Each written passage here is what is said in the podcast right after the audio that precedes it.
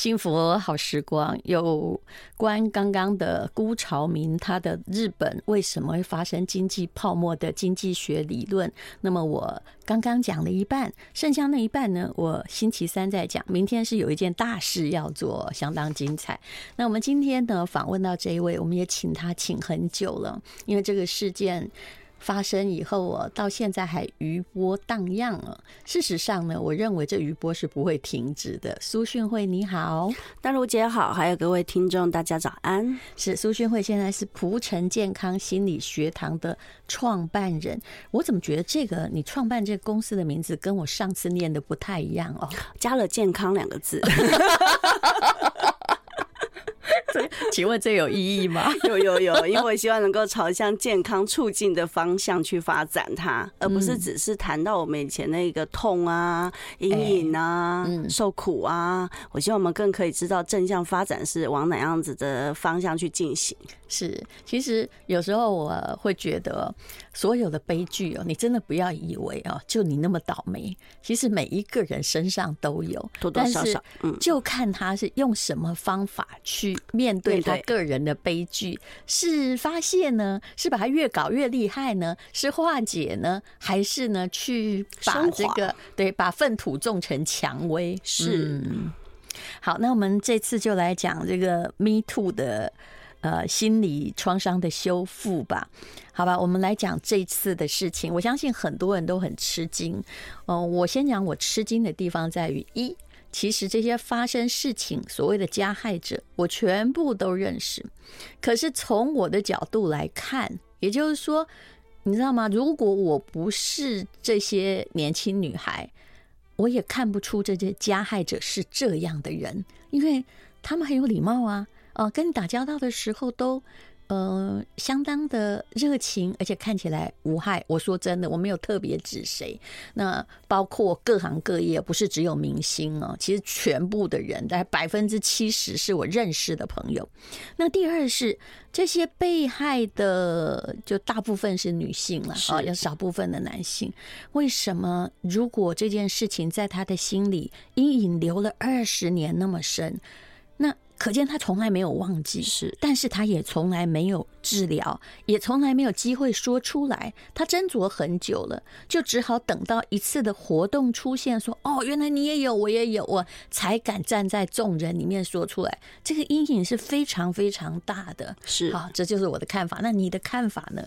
嗯、呃，事实上，从国外的一些研究显示啊，从发生到能够说，他的平均年数至少十四年以上。上，我的天呐，是连国外都如此哦，哦，并呃并没有再讲到我们亚洲，是，然后甚至是我们的华人社会圈其实是更保守，嗯，然后有更多的压抑的行为，嗯，那当然我们在面对所谓是不是心理健康也好，或者是生活方面的问题也好，其实我们很多时候是采取回避，嗯，我们都以为说，哎，不要去想，不要去看，或者是哎把他自己好像以为可以忘掉。但是事实上，其实很困难，因为我们的人有记忆嘛。是。那有些时候，这个记忆又牵涉到创伤，就更复杂。因为创伤的记忆，它通常。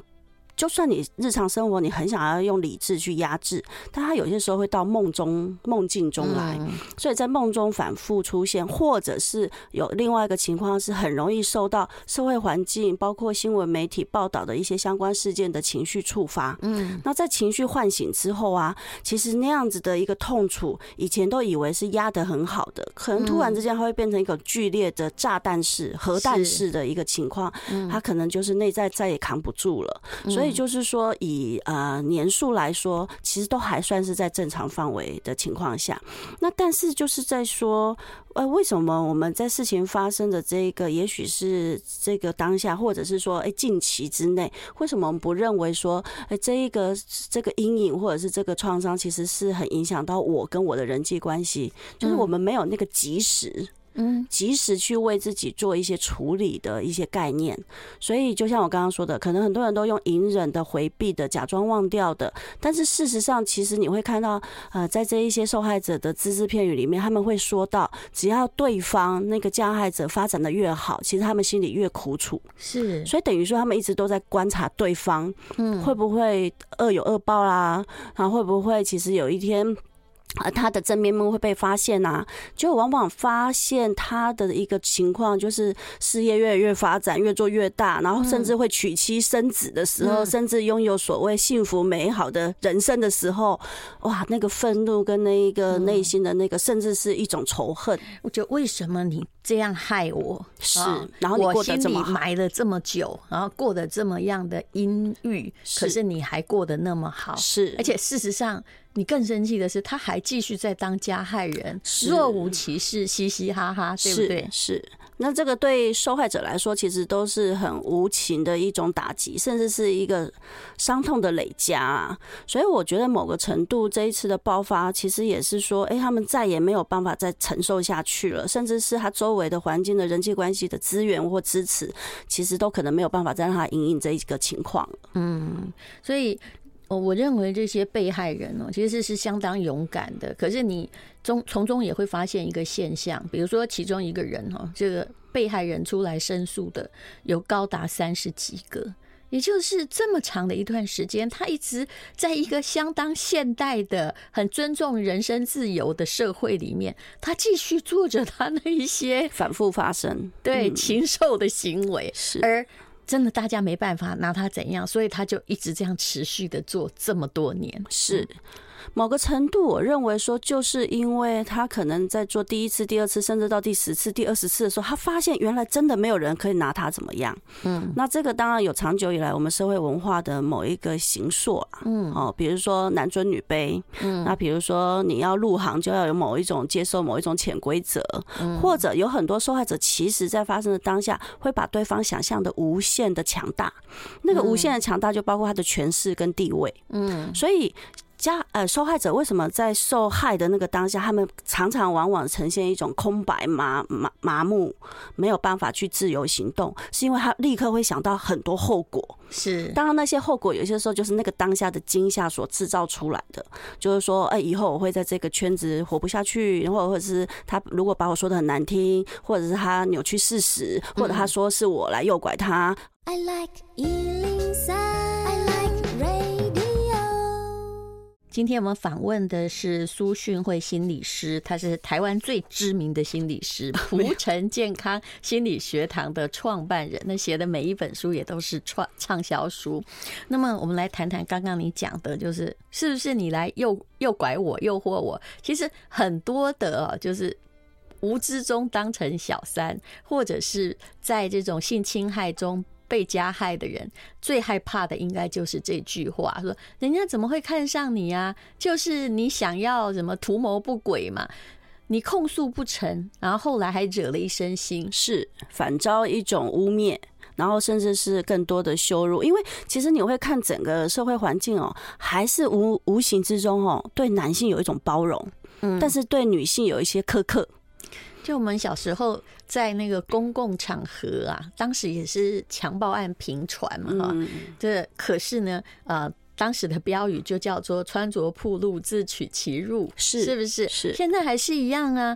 很多的网络上面还是有人去攻击被害人，说啊、呃，就是因为你你的穿着，然后你的行为举止，然后你惹来的。尤其你当面对哎名人呢，对你加害的时候，人家都会觉得哎，对方因为真的那个就至少虚拟的影像比较大，会觉得说。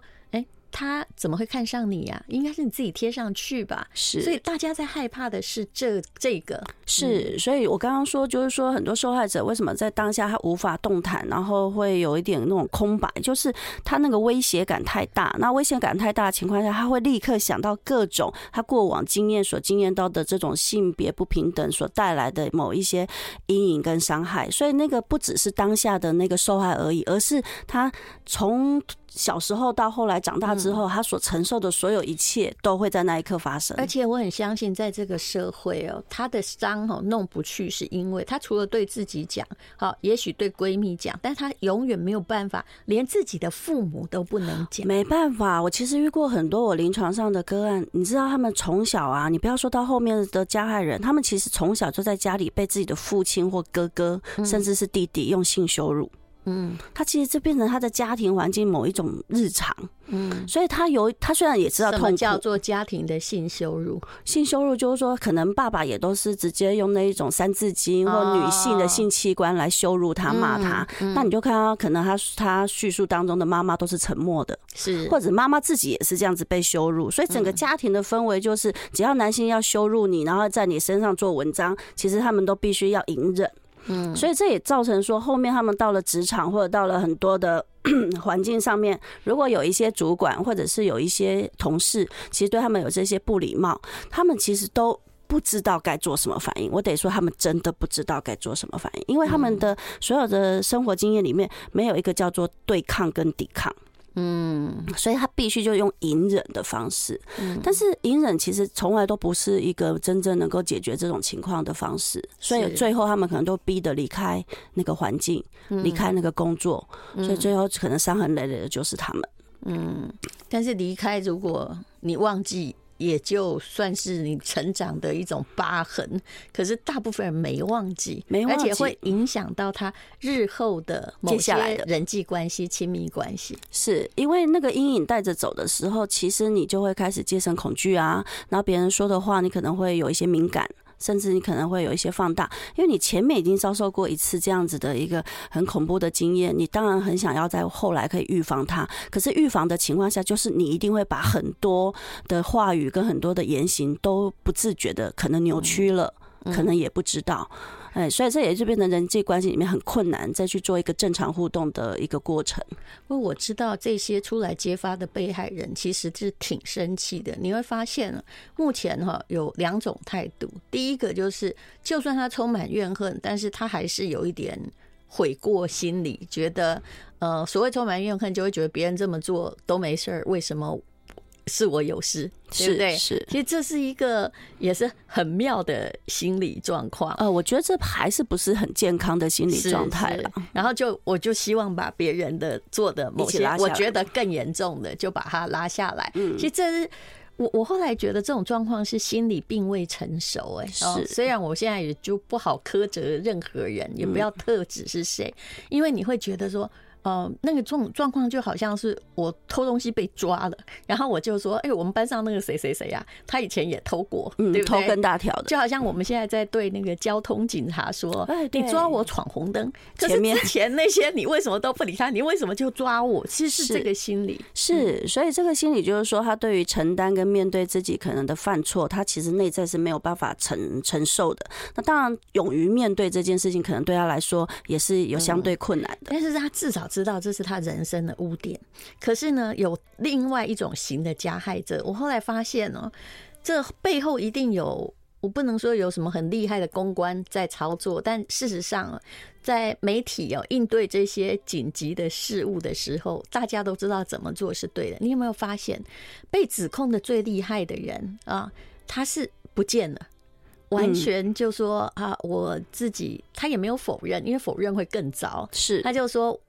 我就面壁思过哈，自己深刻反省，然后就静待这个法律的结果。嗯，哈，有呛虾的啦，还有一种就是已经推不掉，就这样。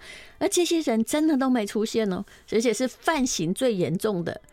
完全没声音，嗯嗯嗯嗯，这当然是，如果你从客观而言，公关公司会叫你这样做，你就不要再出来硬了。是，所以我相信，不管是公关还是后面的经纪公司啦，一定都已经告诉他怎么样的反应跟回应，其实是最能够避开这样子的风头。那但是就是说。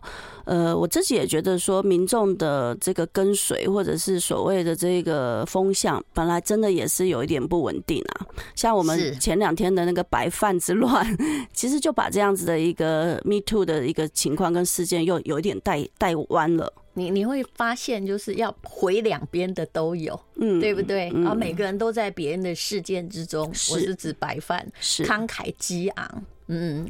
但是，呃，后来造成的损伤是绝对不会是有一方。其实问题是在于，不再有一方赢了，他就会全胜。是，这是从来不是，从来不是这样。嗯、那所以就是说，呃，某一个部分他那个操作性我们不能了解，也也没有办法真正的知道真相。导致我认为说，怎么样让这一些呃情况的发生有利于我们民众的反思啦？就是说我到现在都还有听过一些人，就是一些男性的说法，就是他们会觉得说很抗议，就是说这样导致他们没有办法说话了。他们不知道，他们不知道怎么跟女性说话，因为他们觉得女性太敏感了，他们觉得。女性什么事情都要把它放大，然后甚至觉得没有办法跟这样子的同事相处。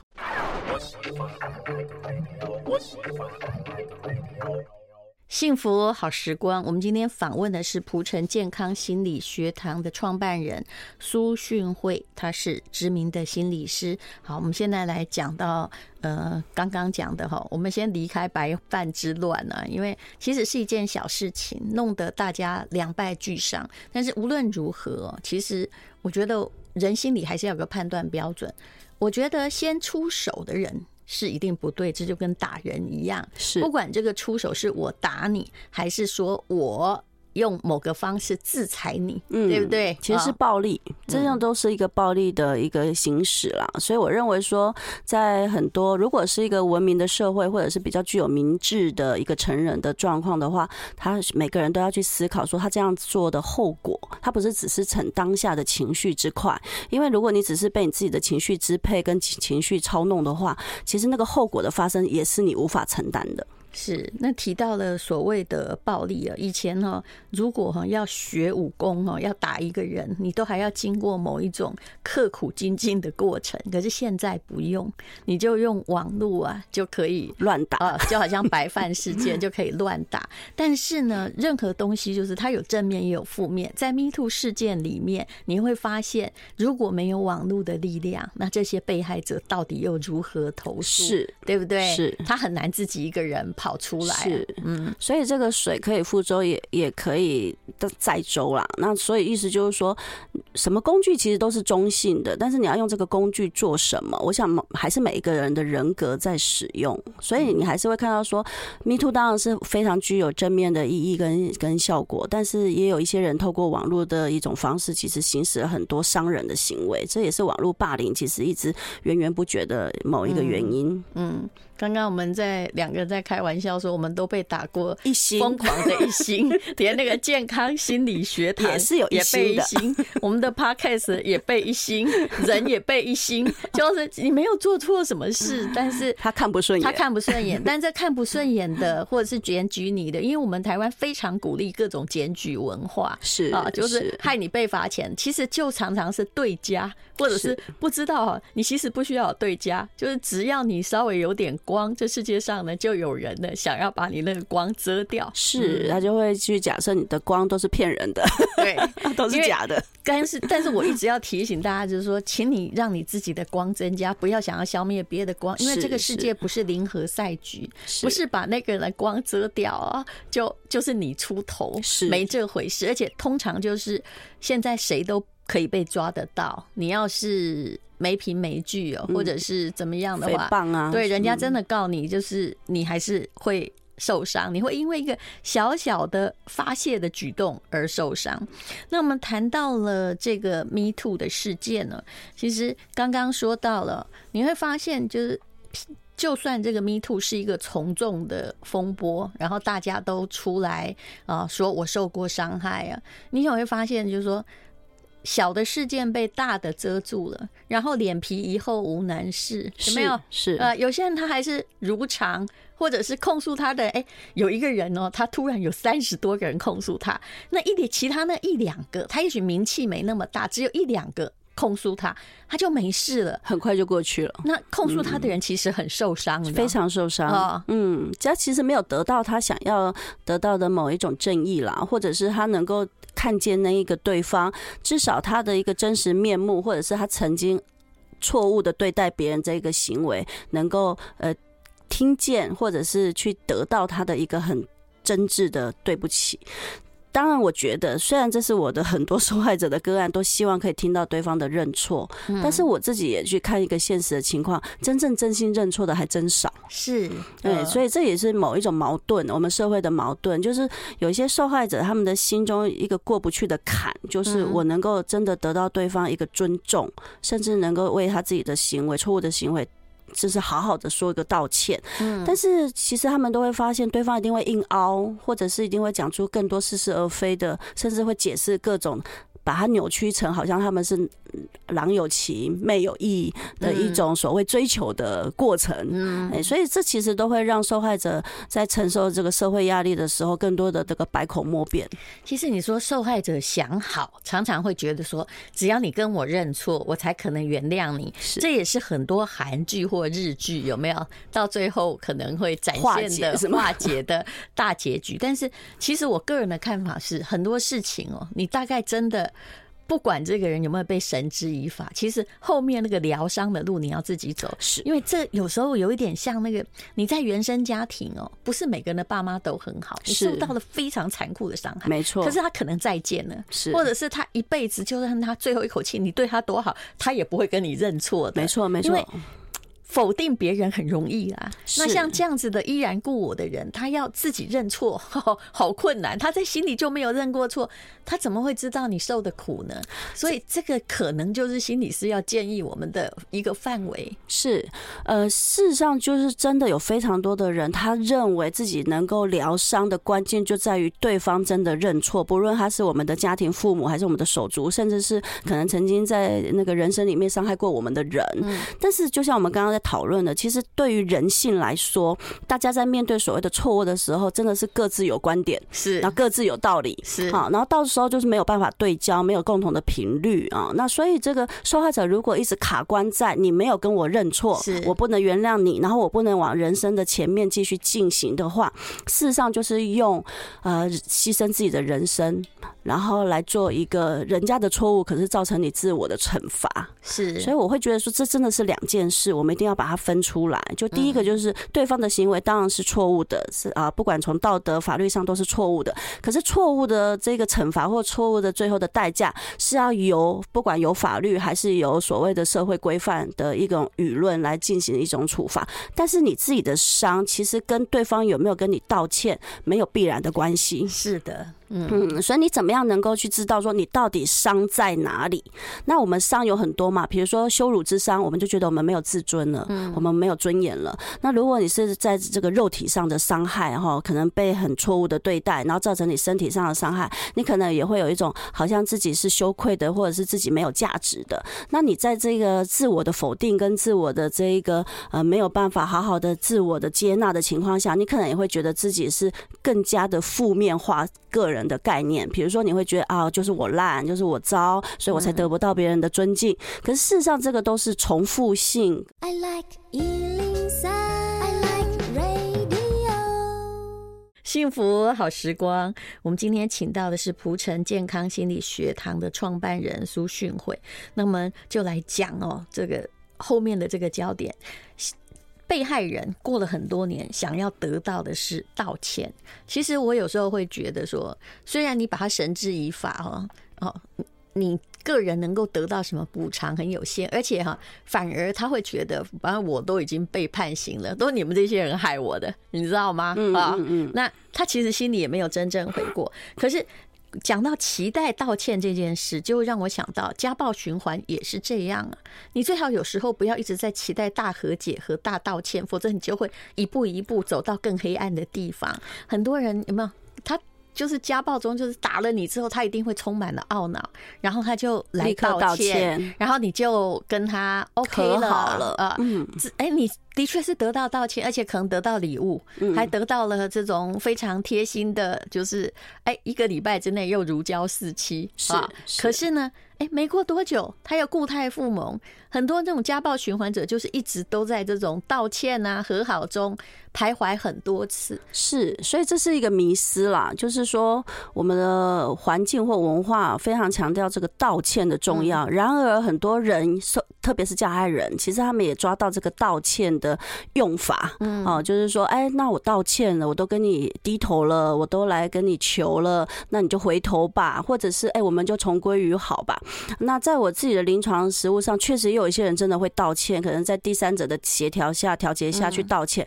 他道歉也可能是为了自己的意，没错，为了自己的目的，为了当下的那个局面。但是事实上，转个弯到了那个楼梯间，他可能又开始说出一些很很难听的话了。嗯，所以意思就是说，我们其实真正要做的，我想这个道歉是其次，我觉得是宗旨比较重重要。嗯，就是说，怎么样可以让他这个呃错误的行为，或者是哎对别人有加以伤害、加以羞辱的行为，可以真正的终止下来。嗯，但是就是说，你会发现说，呃，可能有一些受害者，他们内心其实也有很多挣扎跟犹豫。然后，比如说，我也遇过一种，就是事实上是他受害，受害的很惨，嗯可是他想到就是说，哎，我我不能把对方害太惨。他就是本来心里就是很善良，很对，很舍不得任何人受。对，然后他对方是有家庭、有太太、有小孩，所以我不要怎么样，不要怎么样。所以你就会发现说，有些时候这个受害者自己内心其实也是非常的挣扎。这也是为什么他的那一个整到他发生到说出来的年数。其实是可以拉很长，对，因为他内心的纠结跟内心的这个呃所谓的起伏，都会造成他身心的耗弱。那长久下来，可能确实也会有一些心理上面健康上的影响。嗯，好，那么呃这次的事件呢，大家看清楚了很多事情。我觉得唯一的正面意义哦，其实是在于，也许那些加害人或者现在还隐藏在暗处的，他至少会比较不敢呢、啊。但我讲的好虚弱，就是比较不敢而已，比较不敢，对不 对？不会再把它当成某种潜规则或哦，我有名，然后他们就得喜欢我啊，任我怎么样做都可以。嗯嗯，我觉得这种，我我常常开玩笑，这种叫做一种潜意识的皇帝心态。哦，就是我觉得很多的男性可能内在自我幻觉都是他是那个皇帝，然后拥有非常多的这个呃很多的那个后宫。那所以就是说，不管在什么样的职场什么样的行业，什么样的领域，只要他觉得他有一点事业成就，他就会想象出他这种有权有势的一种，呃，可以任由他呃去对待或任由他去呼唤的很多的女性。我觉得这样子的观点跟幻想，还是希望男性们可以尽早的清醒。那有一个最重要问题就是，好，你期待对方的道歉，其实也治疗不好你。是，当我们受到某一种就是实在你觉得。不知道该怎么样排解的受伤的时候，到底应该要怎么办呢？我觉得当然这里面非常的多层次啦，但我认为有一个核心的层次是，很多这样子的受伤的人，其实都是被一些他信任或者相信的，像亲近的人。是呃，像自己家庭里的人，或者是像是职场里可能长期跟你合作的主管，甚至是一些可能带领你学习的教授，像这些，其实你都投予他很多的所谓的呃信仰的认同。对啊，呃，你你信仰他，你甚至觉得说他会带给你一个人生的开展，很多不同的眼光。所以其实某个程度你是把心交给他了，把信任交给他。所以当你在，结果他要的不是你的欣赏的眼光，对，不是那个信任而已。就是说，对对他来说，他可能要的是更大的利用，是。那很多人会在这一个部分其实很难痊愈。我觉得很多案子你要可以深深的，我不涉涉及个人，但是有的 case 我看得很奇怪。不过前不久有人来呃控告某一个摄影师嘛，你看这个 case 真的很残忍，这小孩才十三岁，是，但是他已经。他不是说哦，有一次怎么样，他也是他是长期，那么这可能是他妈妈的好朋友，可是他当时告诉妈妈，我觉得这个很很多，就像女孩子在家里受到了某一些性的侵害一样，因为另外一个也是关系人，也可能是妈妈的男朋友或什么啊，妈妈或者是什么这个这状况在后来就是妈妈离婚有男朋友的状况是蛮常发生的，是，就妈妈就会告诉你说你。你现在最好不要说，是你不要说，或不要破坏这个家庭。为了我们店的生意，或为了怎么样？然后这个，可是这个孩子的受害，其实伤害的不是只有加害人而已，是而是这个母亲。你难道没有罪吗？是，我觉得你你叫他不要说嘛，或者是哥哥弟弟对你怎样？那个妈妈一定叫你不要说啊。是这种自私跟不成熟的母亲，其实在我们的社会文化里是蛮常见的。我认为蛮常见，至少在相类似的情境下是蛮常见。因为很多的女性受害者，她们第一个时间想到的还是要跟身为同性别的母亲说，可是她们往往得到的就是说你不要讲，然后你会破坏你的名声，或者是你会破坏我们家庭的名誉，你会嫁不出去。是，她会说很多，其实是她个人在传统上面得到了很多错误的信，而且最可恶的就是说，那个人还搞不好还是妈妈的男朋友，你？是同居人。然后妈妈，我已经看过很多这样社会案子，她就是为了要维持她的爱情，不惜牺牲那个女儿。我觉得这非常可恶。是，所以对于女女儿来说啊，她不止没有受到保护，受到。一一份正正确的一个对待，再来是他也还是被他的至亲所伤害跟出卖。真正的伤害哈，就来自于他的投诉，他的至亲甚至不站在他这一边。没错，所以为什么我说这种伤都是非常的层层叠叠？因为他非常难去确认，他扩展的呃面向其实是不只是只是你个人跟那一个加害者之间。其实你遇过很多当事人嘛？我相信跟你控诉的人之中，其实后来控诉的就变成是很多家人企图。这个遮掩他伤痛的这些家人，没错，他需要的搞不好才是这个家人的道歉。是是，然后或者是他身边他认为是最相信的朋友，比如说有些人他第一个时间也许不跟家人说，怕家人担心，嗯，可是他可能会跟最亲的同事或最亲的那个朋友，甚至是闺蜜说。可是其实有些时候你就会发现，也许那个闺蜜跟那个朋友在当下好像是在支持他，可是很快的那个说出来的话背后所释放的话又不一样。样了，因为毕竟对方可能也是在利害关系当中，是，所以这个都是人际关系的二度、三度、四度上的伤害。所以为什么他会藏那么久？就是到底我应不应该说？是，所以很多人就还是觉得说，我干脆不要提，或者我以为忘掉了就没事了。真的往往其实并没有，它其实蚕食的是你内在的呃一个心理上的健康的状态。是，但是。呃，终归一句，就是我们人生可以遭遇很多悲剧，但有人还是企图走出来。是，那有人呢，就会在流沙里面一步一步，那光越来越暗。是，那个取决度在于你是想要恢复，并不是想要道歉哦。是恢复，你你把自己救回来。对，你要不要救你自己？嗯，对，我认为最重要跟真的就在这里，就我们在看复原力，一个人身上的复原力，他能不能真正的呃达到某一种效效应或效果，其实就在于说他有没有放弃他自己，他有没有回到他认同的自己这一个人身上，还是他已经被别人的错误行为扭曲了他对自己的相信跟认同。嗯，所以意思就是说，虽然你遭遇过很多挫折、伤害、逆境，这些都会发生，因为人生不可能是美好的或如你想象。但是你如何能够在挫折当中回到你对你自己的这一份认同跟肯定？